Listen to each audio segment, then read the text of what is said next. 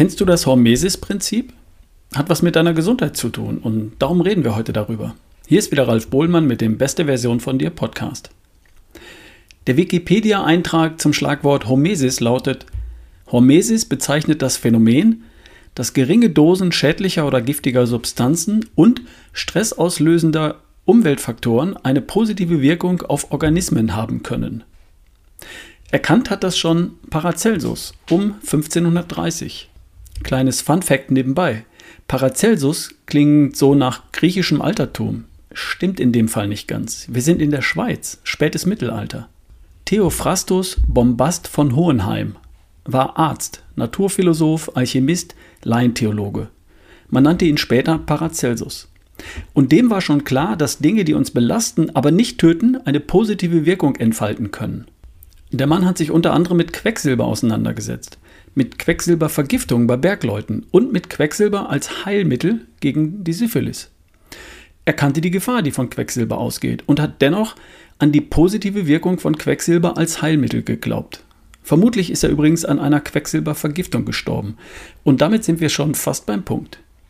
Theophrastus Bombast von Hohenheim alias Paracelsus wird der folgende Satz zugeschrieben. Alle Dinge sind Gift und nichts ist ohne Gift. Allein die Dosis macht, dass ein Ding kein Gift ist.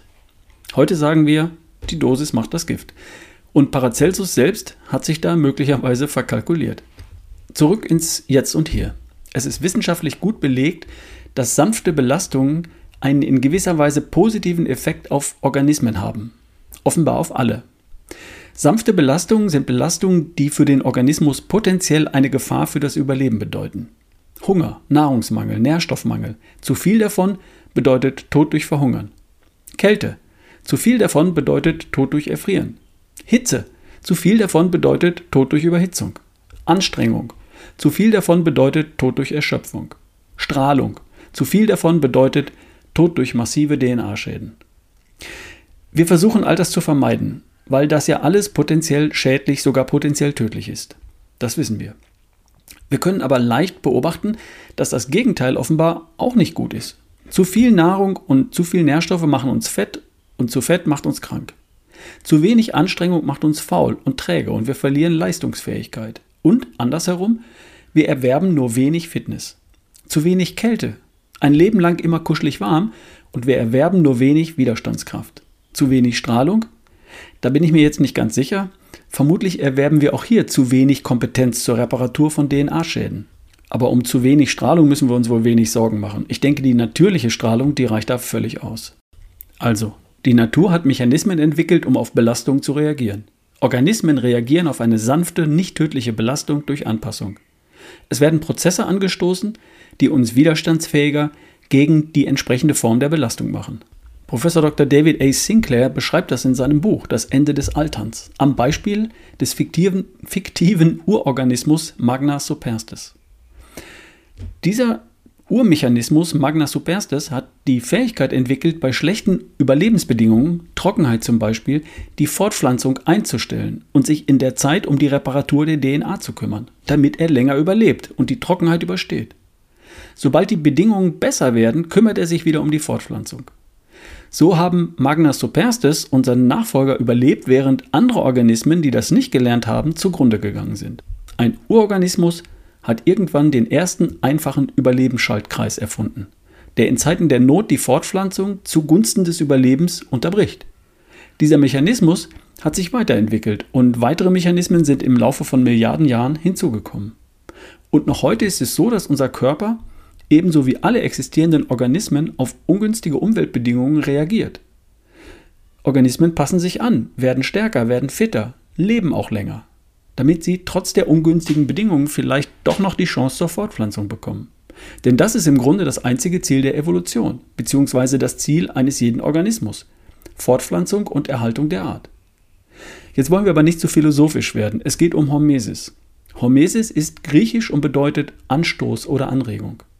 Wir verstehen darunter heute das Prinzip, dass ein äußerer Reiz oder eine Umweltbedingung einen Anstoß für eine Anpassung bedeutet. Zum Beispiel Kälte. Wenn ich mich oft kalten Temperaturen aussetze und auch zulasse, dass ich friere, dann reagiert mein Körper mit der Produktion von braunem Fett.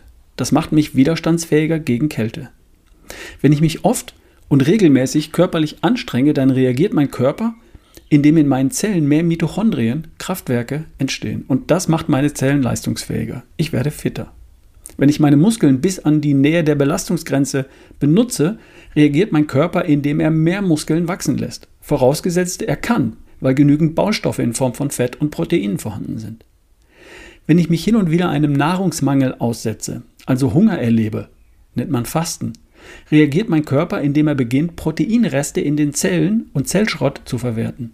Er beginnt mich wacher, aufmerksamer zu machen, er verbessert mein Geruchssinn, produziert mehr Mitochondrien. Alles mit dem Ziel, die Hungersnot zu überstehen und mich fit zu machen für die Nahrungssuche. Es geht noch weiter. Pflanzen haben Stoffe entwickelt, um sich gegen Fressfeinde zu schützen. Polyphenole, sekundäre Pflanzenstoffe. Eine unendliche Zahl von Stoffen, die ein Insekt, ein Nagetier oder einen Menschen davon abhalten, die Pflanze komplett zu verspeisen. Pflanzenfresser wiederum haben Gegenmaßnahmen entwickelt. Sie meiden diese Pflanze oder sie haben gelernt, diese Stoffe zu tolerieren, zumindest in einem gewissen Maß. Der Körper reagiert auf eine gewisse Weise auf diese Stoffe und sie lösen Reaktionen aus, zum Beispiel entzündliche Reaktionen, die uns wiederum helfen, Krankheiten auszuschwitzen. Und schwupps, da haben wir die erste Medizin. Ein Kraut, das gegen irgendetwas hilft. Salbei enthält Stoffe, die in uns antiviral wirken. Zurück zur Hormesis. Das Grundprinzip ist klar und es ist real. Sanfte Belastungen machen uns stärker und fitter oder widerstandsfähiger oder, Achtung, auch langlebiger. Cool. Das Gegenteil ist auch richtig. Wenn ich alle Belastungen in meinem Leben vermeide, dann habe ich all diese positiven Effekte eben auch nicht. Wenn ich mich permanent mit Nahrungsfülle im Überfluss versorge, werde ich das Gegenteil von schlank. Wenn ich mich nie körperlich anstrenge, werde ich das Gegenteil von körperlich leistungsfähig. Wenn ich nie friere, werde ich nicht widerstandsfähig gegen Kälte. Im Grunde ist das alles nicht weiter schlimm. Nahrung ist schließlich bei uns in Deutschland derzeit reichlich verfügbar. Wir müssen gar nicht fit sein, um uns Nahrung zu erjagen. Körperliche Leistungsfähigkeit brauchen wir zum Überleben auch nicht. In aller Regel müssen wir weder Beute jagen noch uns auf der Straße verteidigen. Gegen Kälte schützen uns Pullover, Mäntel, Socken und Heizungen. Also was soll das alles? Unser Überleben hängt nicht mehr davon ab, wie stark, fit und widerstandsfähig wir sind. Nicht mal unsere Fortpflanzung hängt davon ab. Auf jeden Topf passt ein Deckel, da findet sich schon jemand. Wir müssen also gar nicht uns sanften Belastungen aussetzen und daran wachsen. Der eine oder andere tut es auch kaum. Alles gut. Wenn der nur nicht dieses gute Gefühl wäre, das entsteht, wenn wir es doch tun. Endorphine, Dopamin. Und wenn da nur nicht der Wunsch wäre, eben doch schlank, stark, gesund und fit zu sein. Und die eigene Fitness und Gesundheit auch nach außen zu tragen. Schau her, ich bin gesund und fit, es geht mir gut. Natürlich möchten wir gesund und fit sein. Natürlich möchten wir gern attraktiv sein. Klammer auf, Fortpflanzung. Und natürlich möchten wir auch stark und fit sein. Klammer auf, überlebensfähig. Auch wenn wir heute selbst ohne viel Fitness locker überleben. Die ewigen Ziele der Natur, Überleben und Fortpflanzen, sind halt nicht nur in unseren Zellen angelegt, sondern auch in unserem Kopf und in unserem Handeln, gesteuert durch Hormone wie Endorphine, Dopamin, Oxytocin und Serotonin. Der Wunsch, gesund und topfit zu sein, gehört dazu. Bei dem einen mehr, beim anderen weniger. Also sind wir auch bereit zu tun, was nötig ist. Dinge zu tun, die unserer Gesundheit und Attraktivität zuträglich sind. Der eine mehr und der andere weniger. Alles gut. Wir müssen ja nicht. Die Frage ist immer, wo ist dein Sweet Spot? Was bist du bereit zu tun für deine Gesundheit, Fitness, deine körperliche Attraktivität und für ein langes, gesundes Leben? Inwieweit wärst du bereit, auf Mahlzeiten zu verzichten, dich körperlich anzustrengen, dich Kälte oder Hitze auszusetzen, Sauna, kalte Duschen? Inwieweit bist du bereit, deinen Zuckerkonsum, deinen Alkoholkonsum zu begrenzen, auf Zigaretten und andere Drogen zu verzichten? Und wo du da für dich deine Grenzen setzt und was du bereit bist zu tun bzw. zu lassen, die Entscheidung kann dir niemand abnehmen. Und es gibt auch keine richtige und keine falsche Entscheidung. Es gibt nur deine ganz persönlichen Grenzen und die dürfen sich auch immer mal wieder verschieben. Tue ich auch ständig. Und wir wissen auch ehrlich gesagt gar nicht so ganz genau, wo der Sweet Spot wirklich liegt. Wie viel Sport ist eigentlich gesund und wo beginnt zu viel Sport zu schaden? Wie viel Fasten braucht es wirklich für optimale gesundheitliche Effekte? Wie oft kann ich denn jetzt ein Glas Wein trinken, ohne mir gesundheitlich zu schaden? Es ist jetzt nicht so, dass wir da völlig im Dunkeln tappen. Aber die ganz genaue Schwelle für dich, die kann dir keiner sagen. Muss auch niemand. Das entscheidest du für dich. Mein Tipp? Mach mal die Augen zu und stell dir die nächste beste Version von dir vor. Du in richtig, du in perfekt, in einem halben Jahr, in einem Jahr und in fünf Jahren. Mal dir das mal richtig aus.